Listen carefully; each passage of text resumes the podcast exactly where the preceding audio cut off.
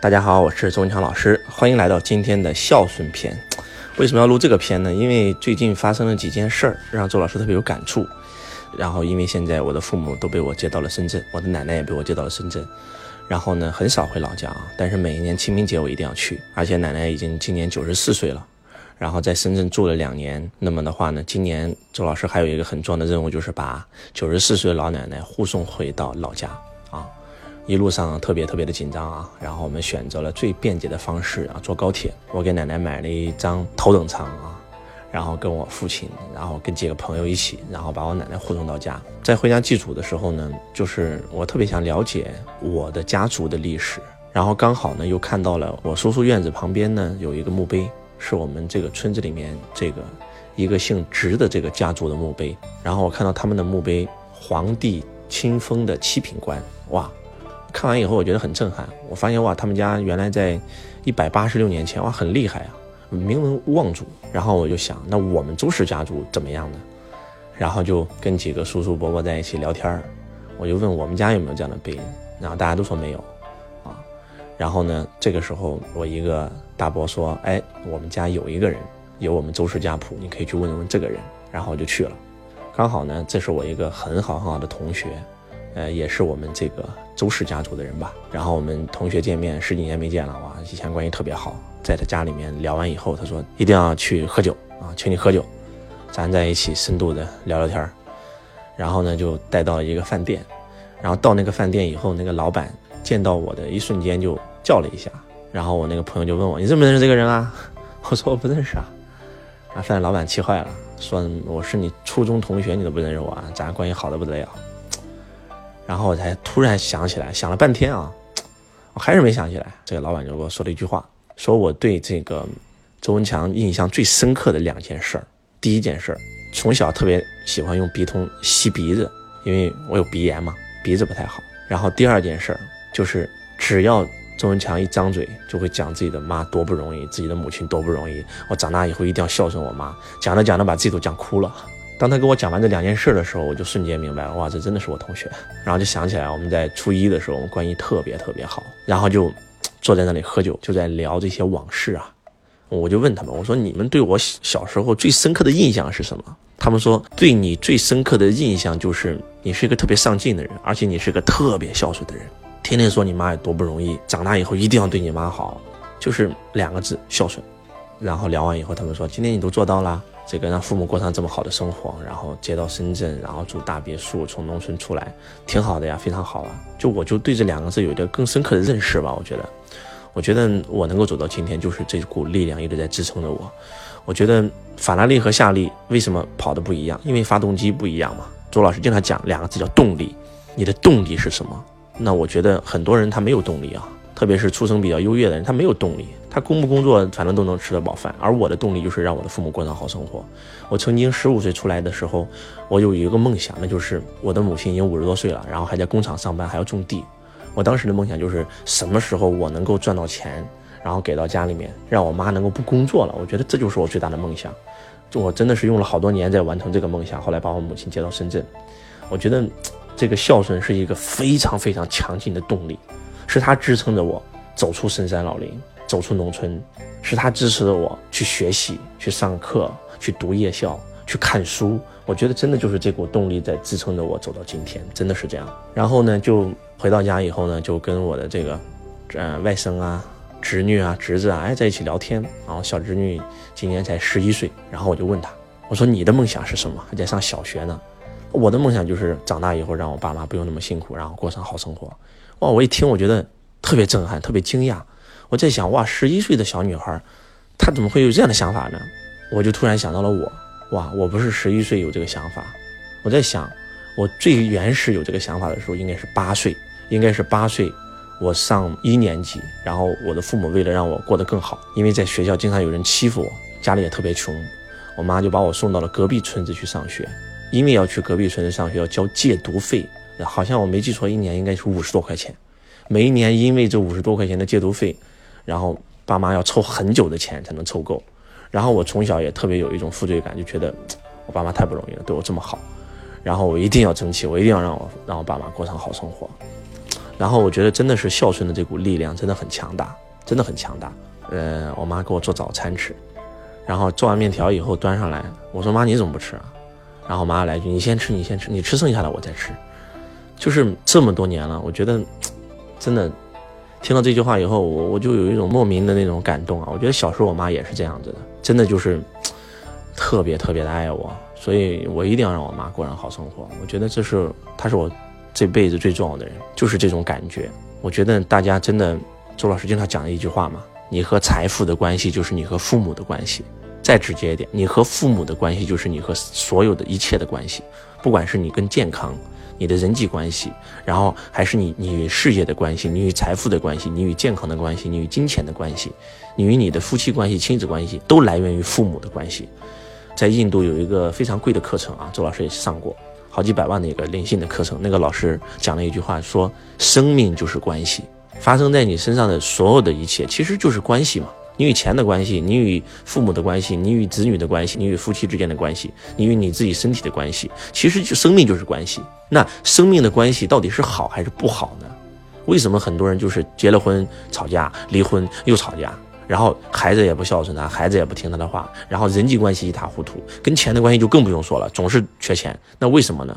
其实归根结底是你跟父母之间的关系没有整好，你对父母有怨言。你不爱父母，你心中对父母不是那种感恩的表情，是那种悔恨的表情。为什么我爸妈没钱？为什么爸爸没有送我上好的学校？为什么我小时候过得这么惨？为什么我父母小时候打我？为什么我父母小时候就总是这些东西？当我们所有人都是从父母这里来的，没有父母就没有我们。但是，你连你生命的源头都不懂得感恩的时候。那你跟你的夫妻关系一定不好。你们有没有发现，凡是跟父母关系不好的，婚姻关系一定也不怎么样。他子女跟他的关系一定也不怎么样。真的，周老师去了这么多国家，我发现最有钱的人一定都是最孝顺的人。啊，泰国的首富、东南亚的首富、新加坡的首富、马来西亚的首富，全都是特别孝顺父母的人。真的就是。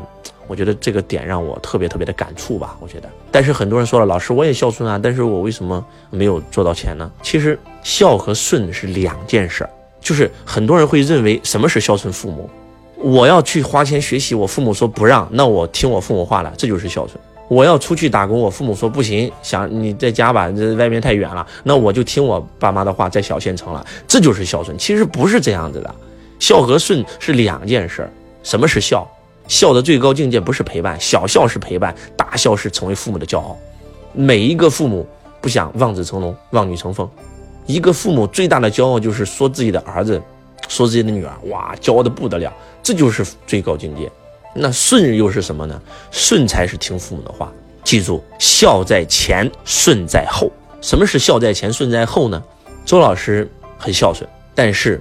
当我的母亲告诉我说你要去打工，不要花钱去学习的时候，我说不行，我要去我去学习了，啊！当周老师说我要出去的时候，我不要在这个农村的时候，我要去洛阳，啊！我要我要离开我们这个县城，离开我们这个市的时候，我妈是反对的。孩子你才多大呀？啊，你才十七岁，手机也没有，银行卡也没有，存款也没有，什么都没有，你去了以后丢了咋办呀？外面社会那么复杂，那当时我就骗我妈。我说，哎呀，我那里有熟人，其实压根就没熟人，自己一个人坐买张火车票就去了。我出来创业，我妈也反对我呀。如果这样讲的话，应该周老师不是一个孝顺的人，应该是一个孝的人。孝和顺是两件事，这个应该分开去理解。我妈不想离开我，我真的是，就是为什么我对高晓松那首《生活不是眼前的苟且》那首歌特别有感触呢？就是我的父母就是那样，虽然我的父母说不出那么华丽的语句，就是在我离家的时候，父母止不住泪流满面。那我要孝顺我的父母，是不是我就不走了，要陪我的父母呢？如果当年周老师不是听我自己的，而是听我妈的话，那可能我现在就在农村种着几亩田，在当地打个工，那叫顺，不叫孝。孝在前，顺在后。当然了，周老师不是说一定要违背父母的意思，我大多数还是听父母话的。包括我妈今年跟我讲说，咱们家这个房子要盖了，要掀一下，房子还这么旧啊，跟我说了好多年了，我一直没同意，因为我告诉我妈，我说风水很重要。因为咱们家好不容易发达了，这房子一掀，那风水没了咋办？为什么北方没有南方有钱？北方人赚到钱就把房子掀了吗？南方人赚到钱一定把那个古屋给留着嘛？啊，然后那我妈就是又说了，那去去咱们家县城买个房啊！我回家以后有房子住。我说在县城买个房，这个不如把钱把那个钱买到深圳啊，县城的房几千块钱一平米，深圳的房几万块钱一平米，但是过几年以后，深圳的房能翻倍，那里的房涨不到什么价。然后我就一直没同意，啊，因为当时我没钱啊。如果我当时同意了，我就把那个钱买到县城了，那我今天怎么可能这么有钱呢？就是因为我没有同意，我把那个钱不是在把那个钱买到了小县城，而是买到了深圳，然后深圳的房子赚了卖掉，又又换更大的房子，又卖掉换更多的房子，炒房都赚了很多钱。所以就是说，但是今天我跟我妈讲，我说，哎，我要在向县城给你买一套，反正家里现在不缺这么多钱了。所以就是孝和顺是两件事。我再给大家讲一个啊，也是一个很关键的点，就是当周老师赚到钱以后，并没有像很多人一样把所有的钱全部转给了自己的父母。